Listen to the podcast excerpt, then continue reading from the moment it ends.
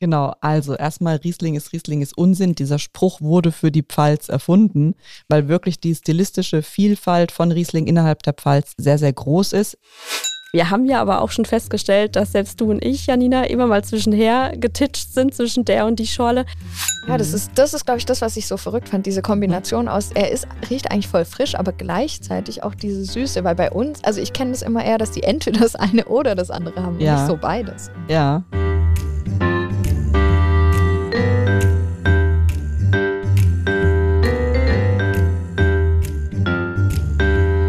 Es ist so schön, heute wieder mit euch hier zu sitzen, oder? Auf jeden Fall. Total.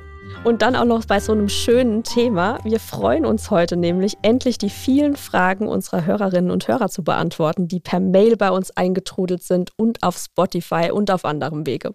Ganz genau. Und damit herzlich willkommen an alle zur zehnten Folge unseres Weinpodcasts Wissensdurst.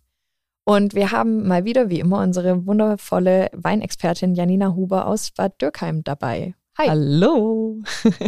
Genau, und die Stimme, die ihr eben gehört habt, war die von Rebecca Singer, Digitalredakteurin bei der Rheinpfalz. Und mein Name ist Sonja Hoffmann, stellvertretende Leiterin vom Pfalzressort bei der Rheinpfalz. Und ja, ich habe es ja gerade schon angesprochen, wir haben super viel Feedback auf unseren Podcast bekommen. Darüber freuen wir uns natürlich sehr. Es war nämlich sehr, sehr positiv. Die Leute fanden unseren Podcast offensichtlich sehr schön. Das ist echt cool. Auf jeden Fall. Und das Schönste daran, fand ich zumindest, war, dass es vor allen Dingen Leute eingefangen hat, die zum einen schon ein bisschen Wissen hatten zum Thema Wein, dass wir aber gerade mit unseren Grundwissensthemen nochmal Leute abgeholt haben, die tatsächlich gar nicht so viel bisher wussten über Wein. Ja, Ziel erreicht, oder? Finde ich auch. Und manche haben sogar so ganz witzige, spannende Anekdoten irgendwie geschrieben. Wir haben jetzt erst kürzlich ähm, was zu unserer Schorle-Folge bekommen. Und ich habe das ausgedruckt und mitgebracht, weil ich das so schön fand, euch vorlesen wollte. Und zwar schreibt ähm, ein Hörer aus dem Nordpfälzer Bergland, danke für Ihre wissenschaftliche Annäherung an das Thema Herstellen einer perfekten Schorle. Gut und lehrreich gemacht, yay. Yay. Und er schreibt, womöglich kann ich, was bei meinen Verkostungen, er macht wohl auch Selbstverkostungen, deren Schwerpunkt ich auf den unterhaltenden Sektor und nicht den fachlichen Bereich setze, immer gut ankommt, kleine Anekdoten wie von Ihnen gefordert beisteuern, schreibt er.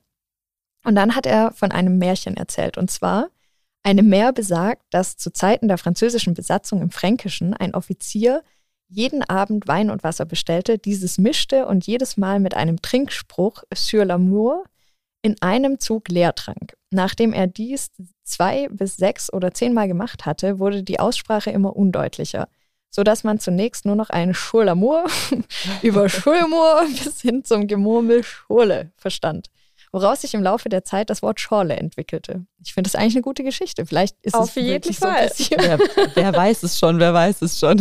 Aber vorstellen kann man sich auf jeden Fall, finde ich. Gell? Ja, kann man sich gut vorstellen. Ja, die Schorle-Folge, ich glaube, die hat bei den Pfälzern doch einiges bewegt. Und ich weiß nicht, wie es bei euch war. Bei mir kam ganz oft nochmal das Thema an, es ist jetzt die oder der Schorle. Ja, voll. Ihr seid ja die Journalistin. Was sagt ihr? Genau, ich hatte es ja in der Schorle-Folge auch, glaube ich, schon erklärt. Also im Duden heißt es die Schorle. Hm. Der Schorle wird dann nicht aufgeführt. Wir haben ja aber auch schon festgestellt, dass selbst du und ich, Janina, immer mal zwischenher getitscht sind zwischen der und die Schorle. Ja. Ich glaube, es ist tatsächlich der Pfälzer Dialekt. Ne? Also auf dem Weinfest, auf dem Wurstmarkt zum Beispiel, da bestellt man N-Schorle, also der Schorle. Hm. Gemeint, hast du damals ja auch gesagt, ist natürlich die Pfälzer Riesling-Schorle. Genau, genau. Und die Schorle ist im Prinzip das ähm, Rechtschreibrichtige, was im Duden auch steht. Aber ähm, wir Pfälzer dürfen alles, würde ich jetzt mal sagen. Das würde ich auch sagen. Und es gibt ja auch Fall. besondere Varianten der Schorle, haben wir ja gelernt. Ne? Wir Mhm. haben uns ja zu dritt auf dem Dürkheimer Wurstmarkt dieses Jahr getroffen. Ja, um auf unseren Wein-Podcast anzustoßen, genau. Und wir hatten ja auch in einer von unseren Podcast-Folgen bisher mal die ähm, Verjus-Schorle angesprochen, Stimmt, ja. die wir unbedingt probieren wollten. Und das haben wir tatsächlich auch getan zu dritt. Wir haben alle drei eine Verjus-Schorle verkostet. Und vielleicht wollt ihr mal sagen, wie ihr es fandet. Ich fand's super. Also wirklich, das war so ein bisschen frisch halt. Also das schmeckt nicht wirklich wie Schorle, aber auch nicht wie Traubensaft, sondern wie so eine Mischung eigentlich. Ja. Also ich fand's wirklich gut. So frisch irgendwie und erinnert sehr, sehr an so eine, so eine Riesling-Schorle. Fand ich sehr cool. Nur ohne Alkohol. Ne? Also Verjus ist ja ein, ein Saft, der aus noch nicht reifen Trauben hergestellt wird, ganz absichtlich aber. Und ähm, deswegen sehr viel Säure hat und eigentlich so eine Art Essigersatz. Und irgendwie hatte ich gedacht, oh, puh, jetzt so Essigschorle, ich weiß nicht. Klingt erstmal komisch. Genau, war aber wirklich lecker und hatte halt auch wirklich dieses traubige Aroma. Und ich glaube auch Kochen mit Verjus dann richtig interessant. Ja, mir ging es auch so. Ich fand, das war im Prinzip wie so eine Traubensaftschorle, nur nicht so im Pfälzischen sagt man babsüß. Ja, genau, genau. Also es hatte so ein bisschen was Herbes mit drin, aber ich fand die wirklich super erfrischend und echt super lecker. Und gerade wenn man mal eine Schorle will, die eben eine Schorle, ne? wenn man mal eine Schorle will, die eben kein Alkohol hat, dafür glaube ich echt eine super Alternative. Ja, also wir haben unser Versprechen hier auch eingelöst und haben es wirklich getestet, wie das Yes. eigentlich schmeckt. So. Genau. Genau. Wo wir gerade über den Wurstmarkt reden, Pfälzer Fest, ne, wir kennen es alle. Eine Frage hat uns erreicht zum Thema Pfalz. Wir hatten ja die Folge, in der wir besprochen hatten, ob man denn wirklich schmecken kann, dass ein Wein aus der Pfalz kommt. Mhm. Und an dieser Stelle Grüße an meinen Papa. Der fand das nämlich sehr interessant und wollte genauer wissen, wie das denn genau geht und wie man diese Unterschiede wirklich erkennen kann. Weil wir haben Ja. zwar darüber gesprochen, dass es geht, aber so richtig rausgefunden, was denn so die Unterschiede zum Beispiel von einem Pfälzer Riesling mit einem Riesling aus einem anderen Anbaugebiet sind, da könnten wir, glaube ich, nochmal drauf eingehen. Okay. Das ist wirklich gar nicht so leicht greifbar, wenn man kein lebendiges Beispiel hat. Aber wir denken mal kurz an die Theorie. Mein plakatives Beispiel war ja immer der Vergleich zwischen Pfalz und Mosel, weil das einfach auch ein Stimmt. sehr bekanntes Anbaugebiet ist. Man könnte jetzt aber auch den Rheingau zum Beispiel nennen, ähm, der auch sehr bekannt für Riesling jetzt ist. Ähm, Riesling ist immer die Rebsorte, mit der man sehr gut vergleichen kann, weil die eben überall gemacht wird. Also erstmal brauchst du einen Vergleichsgegenstand. Das wäre dann eben der Riesling. Dann nehme ich mir den und überlege mir mal, was ist denn kühler vom Klima her? Wir sind ja in Deutschland allgemein eher kühles Klima. Allerdings liegt jetzt die Mosel dann doch noch ein bisschen kühler als die Pfalz. Wir haben einfach mehr Sonnenstunden hier bei uns. Was bedeutet das für die Reife der Trauben? Die Trauben in der Pfalz können mehr Zucker aufbauen und Säure abbauen. Das heißt, allein schon von der Theorie her wissen wir schon, dass ein Riesling von der Mosel mehr Säure, weniger Zucker oder weniger Alkohol haben wird und der von der Pfalz eben ein bisschen sanfter sein wird von der Säure her, aber voluminöser, weil mehr Alkohol entstehen kann. Das ist so die Theorie im Hintergrund. Das gleiche ist auch, was die Aromen angeht. Da, wo es kühler ist, bleiben die Aromen eher grün. Und da, wo es wärmer ist, geht es dann halt eher so in Richtung Pfirsich, Aprikose und so, also eher gelbe Fruchtaromen. Was das wäre die meinst du Theorie. mit Grün?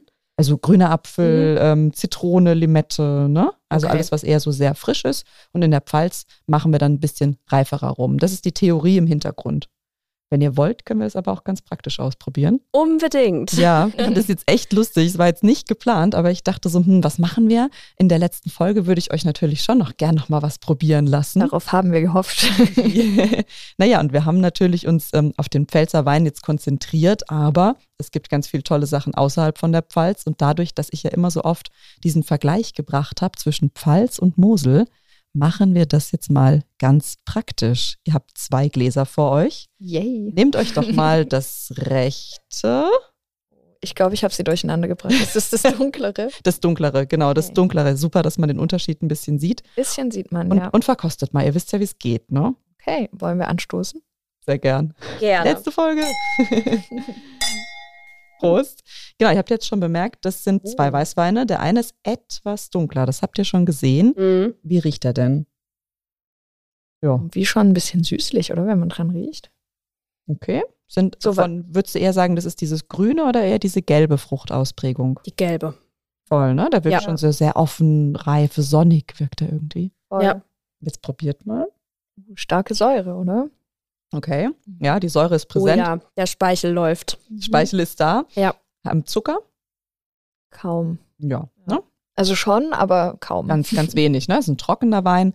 Und ihr merkt auch wieder schon, die, die Taschen hier, die Mhm. Gaumentaschen so ein bisschen ausfüllt. Ja, also Mhm. da ist schon So eine gewisse Fülle trotz dieser Säure. Mhm. Einfach lecker, ne? Kann man sehr, sehr gut trinken. Jetzt nehmt mal direkt im Vergleich bitte das zweite Glas, was ihr habt. Ihr habt schon gesagt, der ist ein kleines bisschen heller und riecht mal an dem. Der riecht ja verrückt. Uh, der riecht, Oder? der riecht aber total süß. Der riecht süß. Okay, jetzt kann man Süße nicht riechen. Wie, wie würdest du es Wie umschreiben? eine vollreife Frucht. Vollreife Frucht, So aber richtig reif. Fast schon ein bisschen überreif. überreife Frucht. Mhm. Okay. Rebecca, was ist denn verrückt an dem Wein? Schwer zu beschreiben. Also ja, irgendwie halt, weil er so anders gerochen hat, obwohl er so ähnlich aussieht. Das ist jetzt eine richtig dumme Aussage. Nein, nein. Ja, also er riecht wirklich sehr anders. Ähm, In welchem, in welchem findet ihr denn mehr Bekanntes? Jetzt mal rein vom Riechen her. Eins oder zwei? Im ersten, ja. Ja, ne? Ja. So, Ganz klar. jetzt Ja, könnt ihr der schon raten, welcher so, ja, welcher ist. ich. Ne? Ich glaube, jetzt weiß ich, was du gemeint hast in der Folge. Es riecht einfach anders. Und jetzt probiert nochmal bitte das zweite Glas. Oh, der ist süffig. Süffig, ja. der ist richtig süffig. Der Achtet auf euren so viele. Säure. Na, warte Ja. mal, achte Ja, mal auf deinen. Speicherfluss. da ist schon viel Säure. Die ist nur versteckt, oder? genau, weil was ist hier jetzt da, was der andere nicht hat? Zucker. Ja, Ja, genau. dann habe ich die Säure deswegen nicht geschmeckt. Ich schmecke nur Zucker. ganz trügerisch. Äh, Man schmeckt dann die. Säure nicht, aber, Aber, eigentlich. stimmt, jetzt läuft der Speichel auch, ja. ja, und der Mhm. hat auch eine ganz, äh, trotz, trotz des Zuckers hat er hinten raus ganz viel Frische und das ist diese Säure, die das bringt. Ja, Ja, das Mhm. ist, das ist, glaube ich, das, was ich so verrückt fand. Diese Kombination aus, er ist, riecht eigentlich voll frisch, aber gleichzeitig auch diese Süße, weil bei uns, also ich kenne das immer eher, dass die entweder das eine oder das andere haben und Ja. nicht so beides. Ja, ja. Na, also es ist ein, eine ganz andere Struktur von Wein, der hat jetzt auch viel, viel weniger Alkohol, ähm, aber es Mhm. liegt, glaube ich, schon auf der Hand, welcher welcher ist. Ihr müsst jetzt aber noch sagen, wer ist Pfalz? Ganz Der klar. erste. Der erste, ja. ne? Weil das, das hat man total an eurer Reaktion gemerkt. Ihr habt den probiert und ihr wart so, ja, nö, kenne ich. Und die zweite, da habe ich in euren Augen gesehen, okay, da arbeitet jetzt was. ja. Das ist für euch was Neues. Das war jetzt ähm, ein Riesling von der Mosel im zweiten Glas. Wahnsinn. Ich hätte auch nie gedacht, dass das ein Riesling ist. Also hätten wir jetzt nicht Mhm. Zwei Weine vergleichen wollen, die sowieso gleich sind in ihrer Art, dann Ja. hätte ich niemals gedacht, wenn ich den blind verkostet hätte, dass das ein Riesling ist. Ja, weil es halt einfach anders riecht, als das, Genau. was wir kennen, ne? Ja. Ja. Ich finde den ersten aber besser. Ah, Rebecca. Ja, aber ich wohne hier in der Pfalz, ich finde den Pfälzer Wein gut. Ja, ich finde, beides hat seine. Berechtigung. Ich denke genau. auch, also ich glaube, je nachdem, was man will, ne? wenn man so einen klassischen Pfälzer Riesling will, klar ist man mit dem ersten natürlich deutlich besser bedient, Also aber der der ist halt zweite wirklich so, der wow. ist so richtig süffig, ne? Der also ist, der, ist, ist mega lecker. ja. Ich mag, ah, ja, ja, ja, sind wirklich beide gut, aber so jetzt, also, keine Ahnung, Ja. jetzt so um, ja, mitten am Tag, Podcast aufnehmen. Gut, ja, Ja. Nee, sehr, sehr cool. Ja, ne, was ich vielleicht noch dazu sagen muss, ähm, der zweite hat jetzt natürlich diese Restsüße. Es gibt natürlich auch an der Mosel auch trockenen Riesling, dann wäre der Vergleich vielleicht nochmal klarer. Allerdings, dadurch, dass die Mosel von Natur aus eine höhere Säure hat, weil es halt nochmal kühler ist als bei uns, machen die meistens Weine mit ein bisschen Restzucker, um diese Säure, so wie es bei dir dann auch passiert ist, so ein bisschen zu kaschieren. Mm. Also es ist genau der Sinn von diesem Zucker und dieses, diese Harmonie dann zwischen Zucker und Säure, das können die wirklich extrem gut. Da ist bei uns, wäre wahrscheinlich so viel Zucker schon wieder so viel, dass wir sagen würden, oh Gott, wie bappig. Ja. Bei denen wird's nicht bappig. Ja, also dadurch, dass die Säure immer da ist und das Ganze auflockert. Einfach sehr lecker, aromatisch, eine komplett andere Welt. Mm. Irgendwie schon reif, weil das hier war jetzt auch eine sehr hohe Qualität, was ihr jetzt getrunken habt tatsächlich, war eine Spätlese. Ähm, Ach, das heißt, es waren recht reife Trauben. Ähm, nichtsdestotrotz ähm, ist da einfach, wenn ich sagen würde, bei dem Pfälzer ist wirklich dieser reife Pfirsich. Bei der Mosel ist es immer noch Zitrus, aber dadurch, dass es halt eine hohe Qualität ist, dann nicht mehr die Limette, sondern die Grapefruit, ja. Also Ja. eine reife Zitrusfrucht. Daran habe ich gerade auch gedacht. Ich habe Mhm. noch mal dran gerochen und es riecht wirklich ein bisschen wie so, Ja. geht schon fast so in die Orangenrichtung irgendwie, aber nur Ja. fast. Ja, ist einfach, genau, ist eine andere Welt. Ja, ist Ja. nicht dieses Steinobst, sondern immer eher diese Zitrusstilistik, die da mit drin ist. Sonja schüttelt den Kopf, sie Sonja die Orange es nicht. nicht. Ich Du riech da findest, keinen Zitrus. Echt? Okay. Nein, Also gut. ich hätte da wirklich an eine vollreife Frucht gedacht. Also so wirklich kurz vorm Kippen. Ja, ähm, schon so ein kleines bisschen Honig, muss ich dir auch. Ja, ja, ja, recht Honig. geben, ja. So, da, da Ist auch schon so. ein Jahr älter als der andere. Ist Mhm. jetzt auch voll gemein. gemein. Ich muss mal gucken, was hier im Keller Nee, warum? ne? Das riecht ja nicht, das ist ja nicht schlecht. Also das Ich will macht ja den Wein ja zu was Besonderem. Ja, also der ist, der ist toll, ne? Ja. Also da brauchen wir nicht drüber reden. Gemein Auch, dem anderen gegenüber. genau, Das war, genau. Genau, ist gemeint dem anderen Ja. gegenüber. Der hatte ein Jahr mehr Zeit jetzt. Ja. Also der von der Mosel. Aber ich glaube, das ist voll die Empfehlung. Also für alle, die das mal probieren wollen, holt euch irgendwie einen Wein von, also einen Riesling am besten Mhm. oder gleiche Rebsorte von der Mosel und eine von aus der Pfalz und dann kann man das einfach mal vergleichen, weil ich mehr war, hat es Genau. gerade voll die Augen geöffnet. Ja, also ihr merkt, man spürt Ja. den Unterschied auch einfach so ein Absolut. bisschen. Ne? Und wenn man das ein paar Mal gemacht hat, dann erkennt man das auch immer wieder. Es ist ein kleines Training, aber der Effekt ist sehr gut. Also man lernt schnell. Natürlich kann man es auch mit anderen Rebsorten machen. Wenn ihr Spätburgunder zum Beispiel vergleichen wollt, dann nehmt ihr was aus Baden ähm, oder von der A, die machen tollen Spätburgunder. Andere Burgundersorten, ja, Weißburgunder, Grauburgunder gibt es auch noch in anderen Anbaugebieten. Und das macht sehr viel Spaß, wie ihr jetzt gemerkt habt. Auf jeden Fall. Kannst du das vielleicht noch mal kurz zusammenfassen? Also was sind so die wesentlichen Kriterien, woran man einen Riesling aus der Pfalz, also einen typischen Riesling, muss man vielleicht auch noch mal dazu sagen, weil auch Mhm. da gibt es ja Unterschiede. Ja. Wir haben es ja selbst in unserem Podcast schon gemerkt, als wir diese zwei Weine, die von der Qualität her unterschiedlich waren, ne? als wir die probiert haben. Da hätten wir auch nicht gedacht, dass der zweite ähm, wirklich ein Riesling ist. Also ja. auch da gibt es krasse Unterschiede. Ja. Aber vielleicht kannst du das nochmal erklären. Ein typischer Pfälzer Riesling, was riecht man da, was schmeckt man raus? Also woran kann ich das Heimatgefühl im Prinzip erkennen im Glas? Genau, also erstmal Riesling ist Riesling ist Unsinn. Dieser Spruch wurde für die Pfalz erfunden, weil wirklich die stilistische Vielfalt von Riesling innerhalb der Pfalz sehr, sehr groß ist. Da würde ich sogar mich jetzt aus dem Fenster lehnen und sagen, andere Anbaugebiete sind ein kleines bisschen festgelegter auf einen Stil. In der Pfalz wiederum, was auf jeden Fall immer da ist, ist eben diese Grundfülle im Hintergrund. Ja, also das auf jeden Fall immer irgendwas, was den Mund richtig schön ausfüllt. Ob das jetzt unbedingt Alkohol ist, nee, nicht unbedingt. Ja, also es kann auch einfach Extrakt sein. Die Weine haben einfach Körper. Die Säure ist trotzdem kräftig, das haben wir eben auch nochmal gemerkt. Ja? Also so warm ist es dann auch nicht, die Säure bleibt schon stehen. Die Aromen sind meistens irgendwo zwischen Zitrus, Apfel, Steinfrucht angesiedelt. Ähm, und das Schöne ist, dass der Pfälzer Riesling eine unglaubliche Harmonie bietet aus allem. Ja, also wir haben nicht nur diese eine Linie, sondern wir haben irgendwie alles mit drin und das macht die Weine dann eben auch super spannend. Es ist nicht so leicht, da auf eins sich festzulegen. Man muss einfach ganz viele Pfälzer Rieslinge probieren. So. Da das ist auch ein guter Tipp. Mit, ja. Apropos Tipps für unsere Hörer und Hörerinnen. Ähm, vielleicht machen wir weiter mit äh, weiteren Fragen, oder? Wie wär's? Gerne. Mhm, ich bin ganz gespannt hier. Also, eine Frage war, ähm, wenn man jetzt zu Hause eine Weinprobe macht und man plant, irgendwie verschiedene Weine zu verkosten, wie viele unterschiedliche Weine sollte man denn haben? Mhm.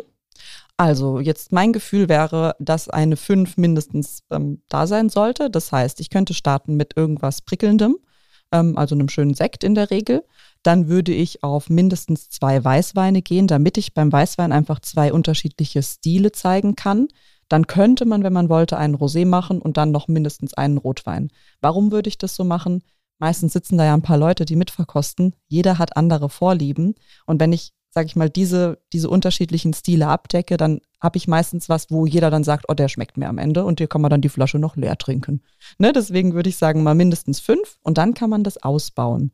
Wir haben, was Weißweine angeht, vielleicht stilistisch ein bisschen eine größere Vielfalt jetzt hier bei uns im Gebiet, aber auch, ja, nee, weltweit sind da natürlich wieder auch viele Rotweine, die dazukommen. Ne? Kommt drauf an, was man jetzt vorhat. Aber wenn wir jetzt nur über die Pfalz sprechen, würde ich sagen, immer ein, zwei Weißweine mehr.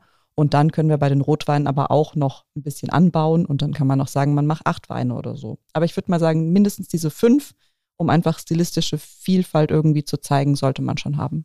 Das klingt sehr schlau. Man, ist es da egal, ob die Weine bei einer Weinprobe aus unterschiedlichen Anbaugebieten kommen oder vielleicht sogar aus unterschiedlichen Ländern, wenn man jetzt von Deutschland rausguckt? Ja, nee, das ist egal. Also ich persönlich trinke natürlich auch sehr gern internationalen Wein. Das darf ich jetzt hier am Ende des Podcasts vielleicht auch, mal verraten. Nein, natürlich. nee, also ich finde es super spannend, sich quasi quer um die Welt zu trinken.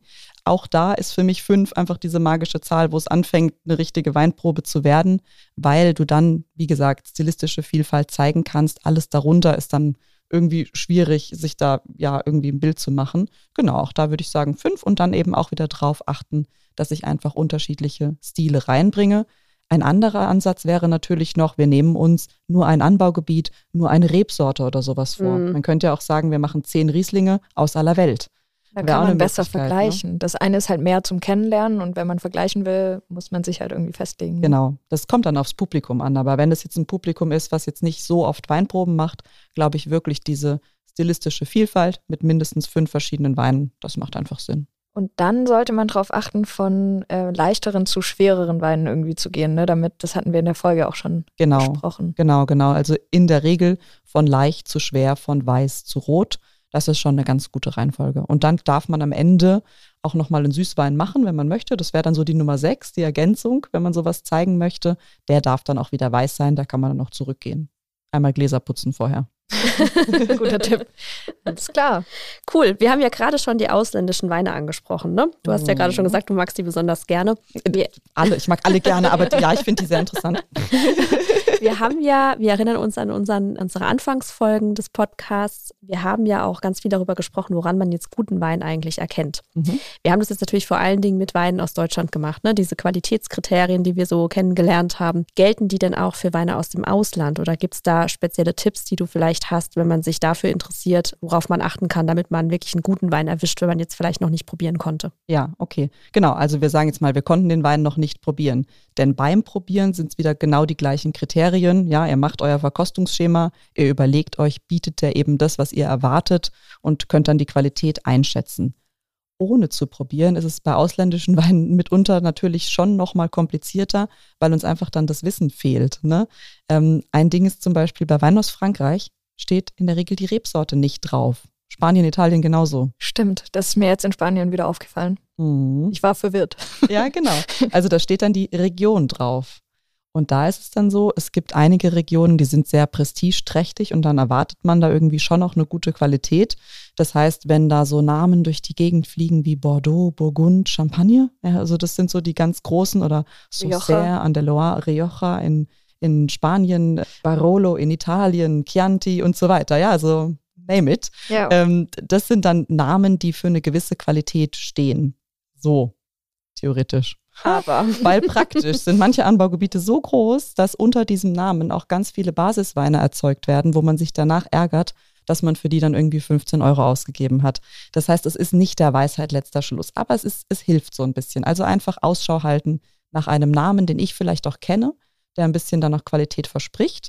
Was auch noch so ein Ding ist, in aller Regel sind die Weine, auf denen eine geschützte Ursprungsbezeichnung steht, Achtung, gesetzliche Termini hier, die besseren. Das bedeutet, in Frankreich wäre das die AOC, in Spanien ist es die DO, in Italien ist es die DOC, egal. Da ist dann irgend so eine Abkürzung auf dem Etikett, dann weiß ich schon mal, ah ja, das hört sich ganz gut an.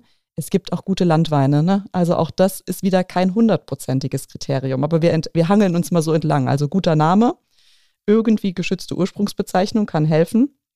Eigentlich, was wirklich dann richtig cool wäre, wenn ich den Wein wo kaufe, wo ich beraten werde. Jetzt kann ich hier in der Pfalz zu einem Winzer gehen, mich beraten lassen. Wo kriege ich internationale Weine beim gut sortierten Fachhandel? wo dann auch dementsprechend Personal ist, was mich eben beraten kann. Das wäre so das Dritte, mir irgendwie eine Stelle suchen, wo ich auch beraten werde. Und auch bei den internationalen Weinen könnte es ja passieren, dass die in irgendeinem Verkostungswettbewerb drin waren und dann klebt da so eine Medaille drauf. Ganz ehrlich, wenn ich keine Ahnung hätte, dann würde ich auf jeden Fall auch sagen, hoch, das wäre zumindest mal ein Grund, den Wein zu probieren. Ja. Das sind auch gute Tipps, vor allem auch das mit dem Fachhandel. Wir haben ja in der Pfalz auch einige irgendwie tolle Leute, die sich da super auskennen und sich da schon ein Sortiment zusammengestellt haben, das auch einfach Qualität hat, weil die sich genau. auskennen und sich damit beschäftigen genau. den ganzen Tag. Ja, voll. Und was ich vielleicht da noch ergänzen möchte, ich habe jetzt gesagt, ähm, man sollte nach großen Namen gucken. Stimmt auch, wenn man jetzt erstmal von null kommt irgendwie, dann erstmal schauen, was kenne ich vielleicht. Ähm, allerdings entgehen einem dadurch natürlich auch spannende Entdeckungen. Das wäre schade und auch da würde ich wieder sagen, einfach mal im Bekanntenkreis fragen, hey, was habt ihr in letzter Zeit so probiert? Was hat euch geschmeckt? Also einfach mal drüber reden oder sich eben beraten lassen und auch dann offen sein für vielleicht neue Namen, die man noch nicht kennt, weil da können ganz, ganz tolle Überraschungen warten. Also ausprobieren. Sehr genau. schön. Ja. Die nächste Frage kam von einer Hörerin, die sich mit dem Thema Aromarädern auseinandergesetzt hat. Witzigerweise mhm. haben wir darüber ja gar nicht gesprochen bisher. Das finde ich eigentlich ganz cool, dass wir darüber mal ganz kurz reden können. Und zwar hat sie gesagt, sie hat solche Dinge Du kannst gleich mal kurz erklären, was es ist. ja, ja. Und zwar hat sie das für Weiß- und Rotwein. Und sie schreibt, dass ihr das Ideen gibt, wie sie den Wein beschreiben kann. Aber sie mhm. fragt sich jetzt, wie man das bei Rosé oder auch Blanc de Noir machen soll. Äh, mit beiden oder wovon die geprägt sind. Vielleicht kannst du uns da mal helfen. Okay, ja, gut. Also diese Aromaräder, das sind so Scheiben, die sind rund, deswegen Aromarad, auf denen verschiedene Aromen aufgelistet sind, die dann auch wieder in Cluster ähm, zusammengefasst werden. Also zum Beispiel vegetabil und dann steht da halt Paprika. Paprika, genau. Yay. Habt ihr euch gemerkt? Ja. Genau. Also das kann durchaus eine gute Unterstützung sein, wenn man eben nach Aromen sucht, um den Wein zu beschreiben. Wenn man dann da drauf guckt, dann fällt es einem das auch einfach leichter ein. Ähm, es gibt aber neben den Aromarädern auch noch ganz andere Möglichkeiten. Ähm, das Verkostungsschema, was zum Beispiel bei WSET, die Ausbildung, die ich gemacht habe, benutzt wird, da ist auch einfach eine Liste auf der Rückseite mit Aromavorschlägen und schon fällt einem dann halt auch was ein. Das ist dann einfach nur eine Liste und nicht rund. Also es ist kein riesengroßer Unterschied. Kann definitiv helfen.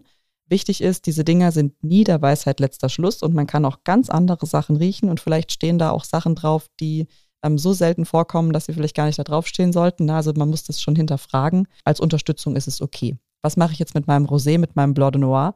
Ja, bitte beides benutzen.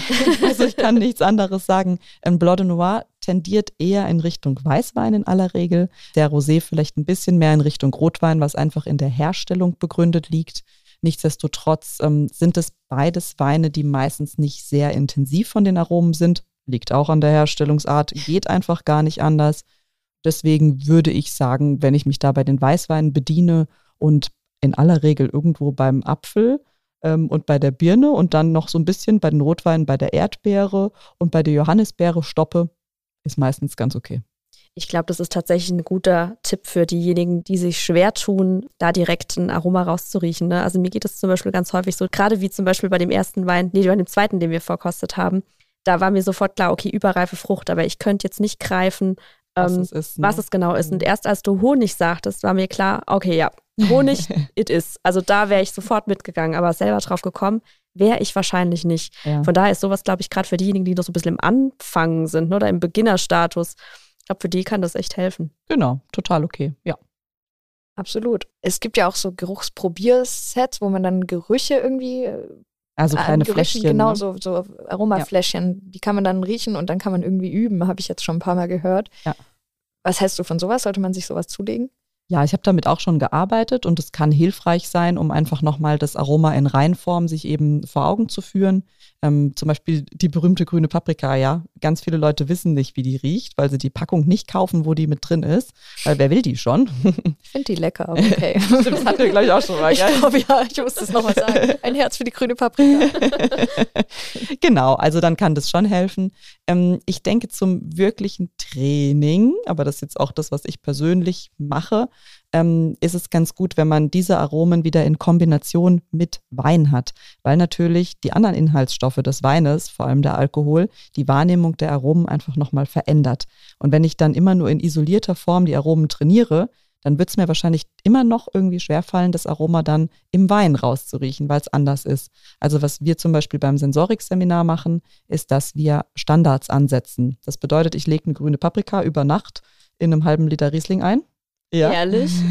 und dann riecht dieser Riesling immer noch nach Riesling, aber hat dann halt das Aroma von der grünen mhm. Paprika zusätzlich angenommen. Oder eine Scheibe Zitrone oder eine Erdbeere oder so. Das ist ja, ja verrückt. Dadurch hast du quasi nur eine Verstärkung von einem Aroma, aber immer noch in diesem, mit diesem Grundrauschen von Wein im Hintergrund. Und das finde ich zum Training sogar besser. Ist natürlich ein bisschen aufwendiger, als jetzt einfach ein kleines Fläschchen aufzudrehen, ne? Muss ich zugeben. Deswegen ist es beides voll okay. Spannend. Okay, cool. Vielen Dank fürs Aufklären. Ich mache ausnahmsweise direkt weiter mit der nächsten Frage, weil sie aus meiner Familie kam. Ähm, und zwar ging es um Wärme von Wein. Oh. Und ähm, wir hatten ja bei Rotwein gesagt, so 18 Grad bei äh, guten, vollen äh, Rotweinen. Und dann war eben die Frage, wenn man das jetzt bei uns, wenn es kalt ist, aufmacht, dann ist es ja alles schön und gut. Aber was, wenn es irgendwie draußen 33 Grad hat, dann ist ja der Temperaturunterschied so groß. Ja. Und dann ähm, wollen wir eben jetzt wissen, ob es ratsam wäre, die Temperatur vielleicht äh, zu erhöhen, um diesen Unterschied ein bisschen auszugleichen, dass das dann irgendwie komisch sein könnte. Was denkst du darüber? Liegt jetzt nicht daran, dass ihr immer nach Spanien in Urlaub fahrt, oder? Ich mag Spanien sehr gerne. Aber okay. hier hat es ja auch manchmal über 30 Grad. Stimmt, stimmt, stimmt. Also spannende Frage. Gut, im Lehrbuch und dieses Lehrbuch ist universell für die ganze Weinwelt, ja, egal in welchem Land du bist, steht eben dieses um die 18 Grad für ähm, voluminöse Rotweine. Dass das in einem warmen Land allein deshalb schon gerissen wird, weil selbst wenn ich den Wein mit 18 Grad ins Glas bringe, wird er ja super schnell warm, wenn ich draußen 30 Grad habe. Das ist nun mal so, ja, das müssen wir einfach hinnehmen. Ich würde trotzdem weiter dazu tendieren, den Wein eben etwas gekühlt auszuschenken, wenn draußen 30 sind, immer noch diese 18 anzustreben, weil bei einem zu warmen Wein einfach der Alkohol so stark hervortritt, dass ich dann die Aromen schon gar nicht mehr richtig rieche, weil der so in meiner Nase sticht. Genau deswegen machen wir das. Ja, und warm wird er dann von selber? Ja. ja.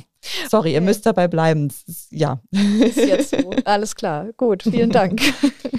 Eine weitere Frage, die uns von einem Hörer auf Spotify erreicht hat. Da ging es um die Frage, welche Literatur zum Thema Wein du empfehlen kannst. Da gibt es mhm. ja wirklich wahnsinnig viel Fachliteratur. Ja. Und natürlich empfehlen wir zunächst mal unseren Wissensdurst-Podcast. Das macht Sinn. Einfach nochmal anhören. Genau. genau, von vorne. werden die ganzen Grundlagen, die wichtigen schon mal vermittelt. Ich glaube, da sind wir schon mal ganz gut aufgestellt. Ja. Aber wenn es jetzt darum geht, sich das Thema nochmal weiter anzulesen oder so, gibt es ja. da irgendwas, was du empfehlen würdest? Ja, also ich habe natürlich so meine Lieblingsbücher, das ist absolut so.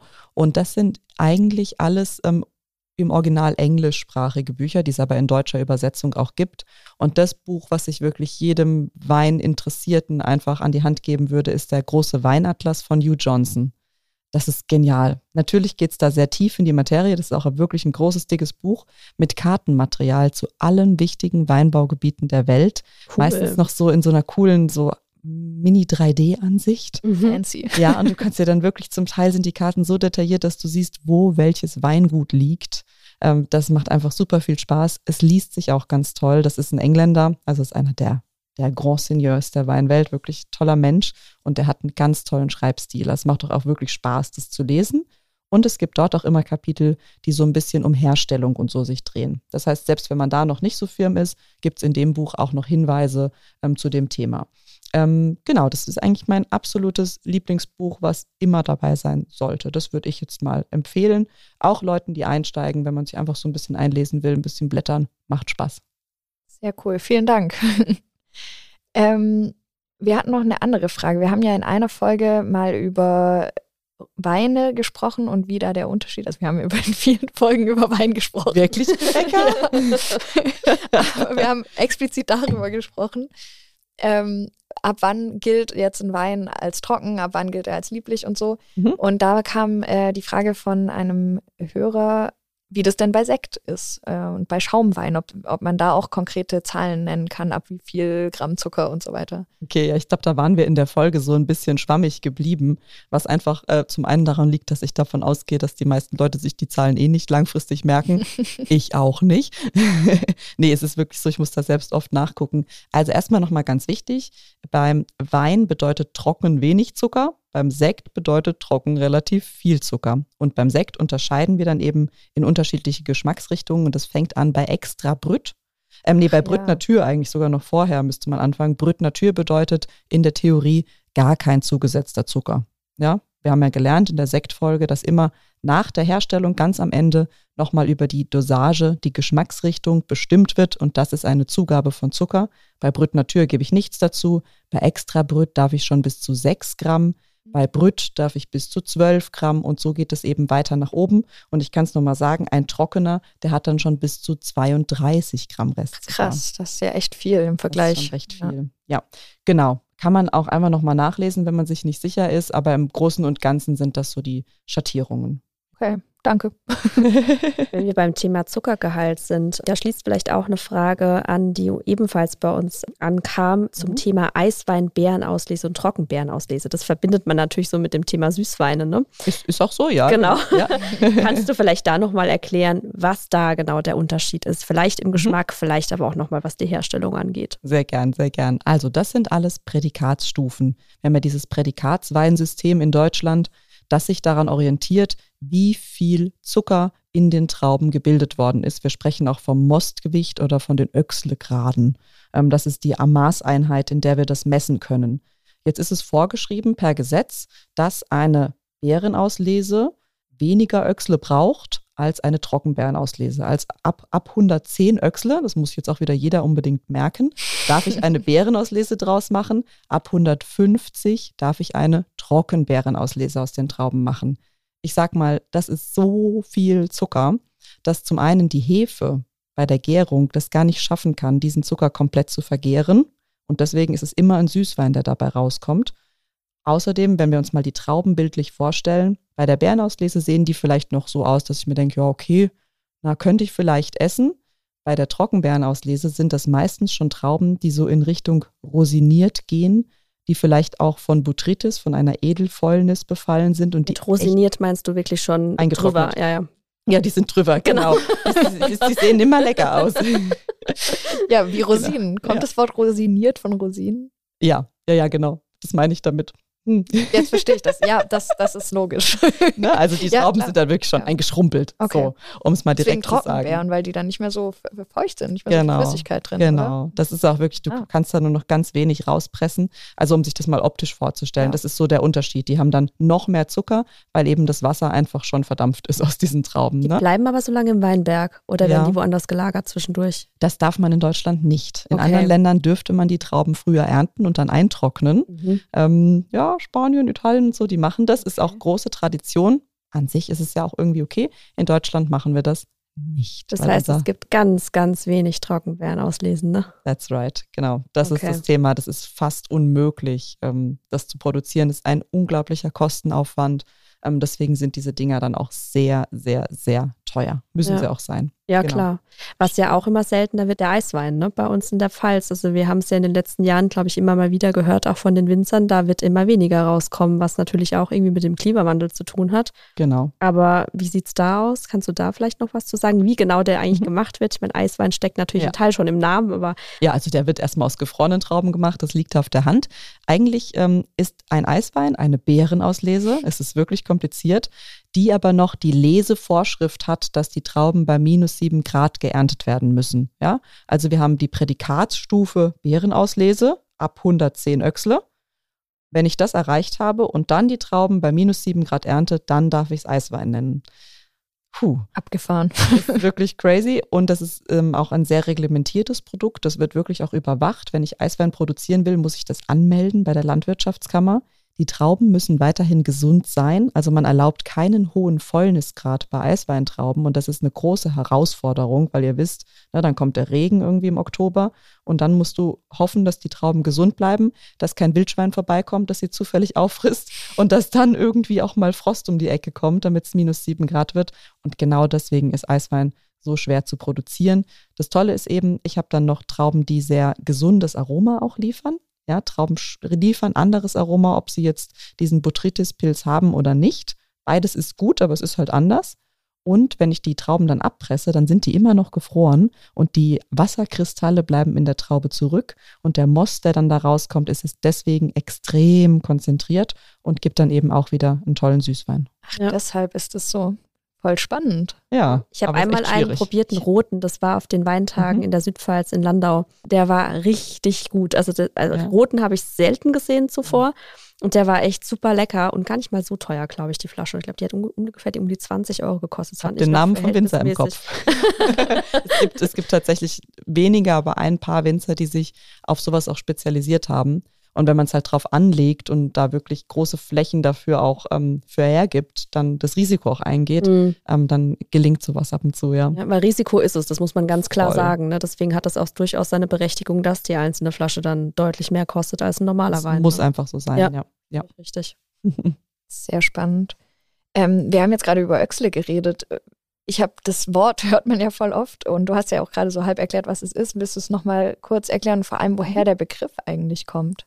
Ja, genau. Also Öxle ist eben die Maßeinheit, in der wir den Zuckergehalt der Trauben angeben. Man sagt Grad Öxle, da ist dann noch so ein Kringel hinter der Zahl, ah. äh, so wie bei der Temperatur. Er kommt von einem Herrn Öxle. der hat in Port, so einfach. Genau, der, der hat in Pforzheim gelebt und der hat ähm, in den 1830er Jahren die sogenannte Mostwaage erfunden. Das ist ein Instrument, kann man theoretisch heute noch benutzen. Heute gibt es aber die Geräte, die es einem ein bisschen leichter machen, mit dem man die Dichte des Mostes misst. Denn ein zuckerhaltiger Traubenmost hat eine andere Dichte als Wasser und der Öxlegrad gibt dann im Grunde den Dichteunterschied im Vergleich zu Wasser an. So. Okay. Das heißt, je höher der Öxlegrad, desto besser oder desto schlechter? Desto mehr Zucker ist in den Trauben eingelagert. Von daher eigentlich ja schon besser. Reifere Trauben dann. Ähm, andere Frage. Äh, ich habe jetzt öfter schon den Begriff Pet Nut gehört und ich bin verwirrt. Und was ist das jetzt schon wieder? es hat irgendwas mit der Naturweinbewegung oder so zu tun, aber ich okay. äh, würde gerne aufgeklärt werden. hätten, wir, hätten wir natürlich in unserer Sektfolge mit einbauen können, denn Pet Nut ist eigentlich ein Schaum- oder Perlwein. Stimmt, genau. Das fällt immer so im Zusammenhang, Zusammenhang mit Sekt. Genau, das steht für Petillon naturel, also natürlich perlend. Was bedeutet das? Ihr habt ja gelernt, ähm, wenn ich einen Schaumwein produziere, dann mache ich ja immer erst einen Grundwein. Ne? Zu diesem Grundwein gebe ich dann nochmal Hefe und Zucker. Die machen dann eine zweite Gärung und so entsteht das CO2 im Schaumwein. Beim Petnat macht man das anders. Da nimmt man einen Wein, der gärt gerade und mitten in der Gärung füllt man den einfach in Flaschen ab, macht die Flasche zu und das war's. Dadurch, dass die Gärung noch nicht vorbei ist, geht die in der Flasche noch weiter und deswegen habe ich dann CO2 und das ist ein CO2, was wirklich extrem natürlich entstanden ist, weil es ja noch nicht mal eine zweite Gärung war. Und dann sagt man Petillon naturel. Ähm, Petnat hört sich auch super cool an. Ähm, Wichtige Frage, schmeckt das? ja, voll. Ja, ja, total. Genau. Also das schmeckt auf jeden Fall. Okay. Ähm, das Ding ist, du hast schon gesagt, das kommt so aus der Naturweinecke raus. Ja, das bedeutet auch in aller Regel, dass die sehr wenig oder gar keinen Schwefel zugesetzt bekommen. Und das verändert die Sensorik, ja, die aromatische Wahrnehmung dieser Produkte durchaus. Außerdem haben die dann ein bisschen weniger Alkohol, weil ja keine zweite Gärung stattgefunden hat und so. Die sind allermeistens trüb ähm, weil die nicht mehr degorgiert werden. Ihr erinnert euch, degorgieren ist das Entfernen des Hefepfropfens, damit der Schaumwein eben klar wird. Das macht man beim Petnat eigentlich gar nicht, weil gerade das ist ja der Witz daran, dass man alles so natürlich belässt und dann hat man eben auch noch ähm, den Trub einfach da drin und trinkt dann eben einen trüben Schaumwein. Schmeckt aber. Gibt es auch als Perlwein übrigens, kommt dann darauf an, wie der Erzeuger sich entschieden hat, das zu machen.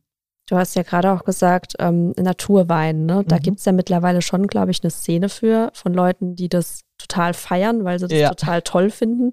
Man hat manchmal auch den Eindruck, dass sie es total toll finden wollen. das ist aber gemein. nee, die Frage ist tatsächlich, ich habe sowas noch nie probiert. Also mhm. schmeckt es und wenn ja, wie unterscheidet sich das gerade vom Geschmack zum Beispiel von einem in Anführungsstrichen herkömmlichen Wein? Ja, ja ihr seht, die Themen sind hier unerschöpflich ja. in der Weinbranche und es gibt auch immer so. wieder neue Dinge. Ja, Naturwein bedeutet grundsätzlich erstmal, dass man nah an der Natur und vor allem möglichst ohne Schwefel arbeitet. Was ja erstmal nichts Schlechtes ist, ne? Nee, genau. Aber es riecht dann eben wirklich anders. Ne? Also die Aromen verändern sich. Das ist dann nicht mehr der Apfel, der gerade noch knackt, wenn ihr reinbeißt, sondern halt eher der Apfel, der zwei Wochen aufgeschnitten in der Küche lag. Ist aber nicht unbedingt deshalb schlecht. Die haben oft so was Würziges an sich. Ich finde die als Menübegleiter auch super interessant. Ich bin genauso einer von diesen Leuten, die, glaube ich, schon zu viel Wein getrunken haben und deswegen jetzt das mögen wollen, weil es halt neu es halt neu ist. Und vieles davon mag ich auch wirklich gerne. Ich habe auch schon welche probiert, die ich nicht toll fand, äh, mhm. äh, gebe ich offen zu. Aber manche schmecken auch wirklich interessant und ähm, sind einfach eine schöne Ergänzung. Was man auch bei Naturwein meistens nicht macht, ist, dass man sie filtriert. Also auch die sind wie der Petnat dann in der Regel trüb in der Flasche und dann kann man die Flasche so ein bisschen aufschütteln und dann hat man wirklich einen trüben Wein im Glas. Ja, spannend. es ist spannend, wirklich, es macht Spaß. Wie anders schmecken die denn? Du hast jetzt gerade schon beim Geruch das, den Aromaunterschied ähm, charakterisiert. Gibt es da einen mhm. Unterschied beim Geschmack? Ähm, es gibt innerhalb der Naturweinbewegung noch die Orange Wines. Das mhm. sind Weißweine, die wie Rotwein gemacht werden und die dann auch Gerbstoff haben, also mhm. richtig Tannin. Mhm. Die schmecken dann noch wirklich deutlich anders.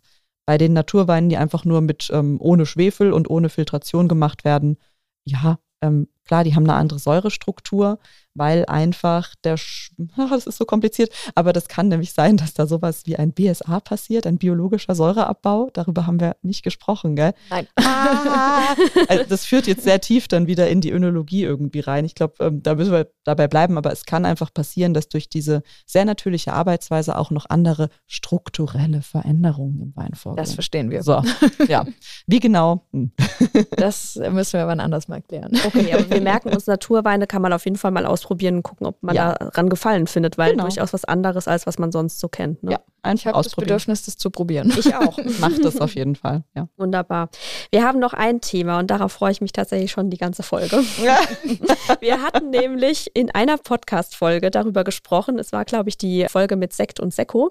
Da hatte Rebecca die Frage gestellt, ob man denn mit seinem Soda-Stream wirklich daheim aus einem Wein auch selber Sekko machen kann. Und Rebecca, spannende Frage, hat es geklappt? Ja, also ich habe es nicht probiert, ich gebe es zu, aber ich kann direkt, also ich wollte das immer machen und irgendwie bin ich nicht dazu gekommen und deswegen, ihr seht es ja schon hier stehen, ich habe ihn einfach mitgebracht. Wir freuen uns schon die ganze Zeit. Ja. Weil er da steht. Also ich habe einen Soda-Stream mitgebracht und ich habe auch einen sehr leckeren Cuvée Weißwein mitgebracht, der auch sehr fruchtig ist, aber auch, glaube ich, trocken oder halbtrocken. Und von dem ich glaube, dass man damit besonders gut Sekko machen kann. Das heißt, wir werden Wir das machen, wir jetzt machen das jetzt. direkt ausprobieren und Ja. gucken tatsächlich, ob es funktioniert und wie Okay. das Ganze dann auch schmeckt. Cool. Ich wir. bin gespannt. Äh, Schnapp direkt mal das Gerät. Genau, Rebecca, fangen wir an hier. Das wird jetzt wirklich spannend. So, es scheppert ein bisschen, da wird die Flasche rausgeholt aus dem Genau. Sodastream-Gerät. So, ich schenke das jetzt ein. Das hört man bestimmt auch ganz gut. Oh Gott, ich habe Angst. Gucken wir mal. Da fließt jetzt der Wein gerade in, in die wunderschöne Soda-Stream-Flasche. So. Natürlich können sich jetzt auch gerne wieder Hörerinnen und Hörer melden, die sowas auch schon mal zu Hause ausprobiert haben. und klappt? Soll ich was festhalten?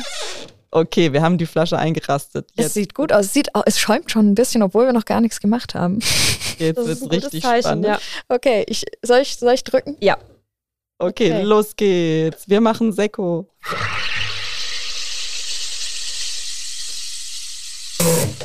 Oh Gott. das ist das Geräusch. Das aber es Geräusch war sehr lustig. Uiuiui. Das Also schäumt ja wirklich. Viel mehr, Ich habe ein bisschen gell? Angst, das rauszumachen. Seid ihr bereit? Ja. Oh Gott, alle einmal. Der Schaum entlädt sich. Okay, Riecht ihr das schon? Ja, es Nee. läuft vor allen Dingen hinten gerade was aus. vielleicht können wir jetzt noch ganz wertvolle Tipps geben, dass wenn man das versuchen will zu Hause, ähm, Den Putzlappen bereithält. die Wurzeln bereit.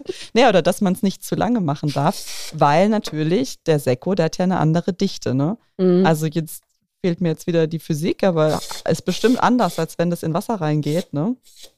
Es, es schäumt etwas über. Ja, aber es beruhigt sich, glaube ich, gerade wieder. Ja, aber man sieht, dass die Perlchen richtig Ja. krass sind, gell? Das wollen wir natürlich auch direkt Ja. verkosten, ne? Oh, krass, wie das perlt. Mhm. So, seid ihr bereit? Ich schenke euch ein, wenn ihr möchtet. Vielleicht kann mal kurz beschreiben, was wir sehen. Wir, es sprudelt auf jeden Fall schon ordentlich in der Flasche, ne? Ja, Also das hat zumindest mal geklappt. hat gut geklappt. So, vielen Dank. Es sieht echt aus wie Sekko, oder? Ja, finde ich auch. Also es riecht wie normaler Wein, ne? Ja. Gut, Ja. der, der Geruch hat es jetzt natürlich nicht verändert.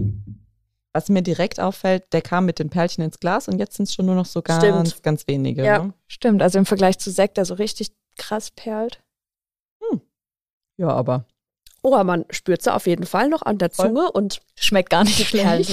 Ich finde auch, das ist nicht schlecht. also Rebecca, vielen Dank, ey. Ich kann nicht glauben, dass das funktioniert. Ja, doch, ich würde sagen, das Experiment ist doch mal geglückt, oder? Lecker. Also die Vielen Dank. Empfehlung, einen halbtrockenen Cuvée zu nehmen, der möglichst säurelastig, aber auch fruchtig ist. Ja. Also klappt Und voll, dann wenn man, Soda-Stream. Wenn man Sekko mag. Man kann es machen. Ich glaube, was man halt echt sagen muss, wird sich nicht lange halten. Mhm. Also das ist jetzt zum sofortigen Genuss, Genau. aber dafür ist es voll okay. Ja, auf jeden Fall. Ich genauso. Und lustig war es auch. Absolut. Das stimmt. Ja, Also vielen Dank, ihr Lieben. Wir haben wieder super viel gelernt. ja. Das sind wir jetzt erstmal bei dem Ende der zehnten und vorerst auch letzten Folge angelangt. Mhm. Aber es hat sehr, sehr, sehr viel Spaß gemacht mit euch beiden und ich habe auf jeden Fall ganz, ganz, ganz viel mitgenommen. Und ich glaube, unsere Hörerinnen und Hörer auch. Ja, ich danke euch für eure Fragen. Hat sehr, sehr viel Spaß gemacht. Und wir danken natürlich unseren Hörerinnen und Hörern für ihre vielen, vielen Fragen und äh, bitten darum, einfach weiter uns zu schreiben, wie hat euch der Podcast gefallen, welche Weinthemen für mögliche weitere Folgen würden euch denn interessieren, einfach per Mail an wissensdurst.rheinpfalz.de. Genau, und ansonsten lasst uns gerne eine gute Bewertung da auf Spotify oder auf den ganzen anderen Plattformen, auf denen ihr unseren Podcast hört. Dankeschön. Bis hoffentlich bald.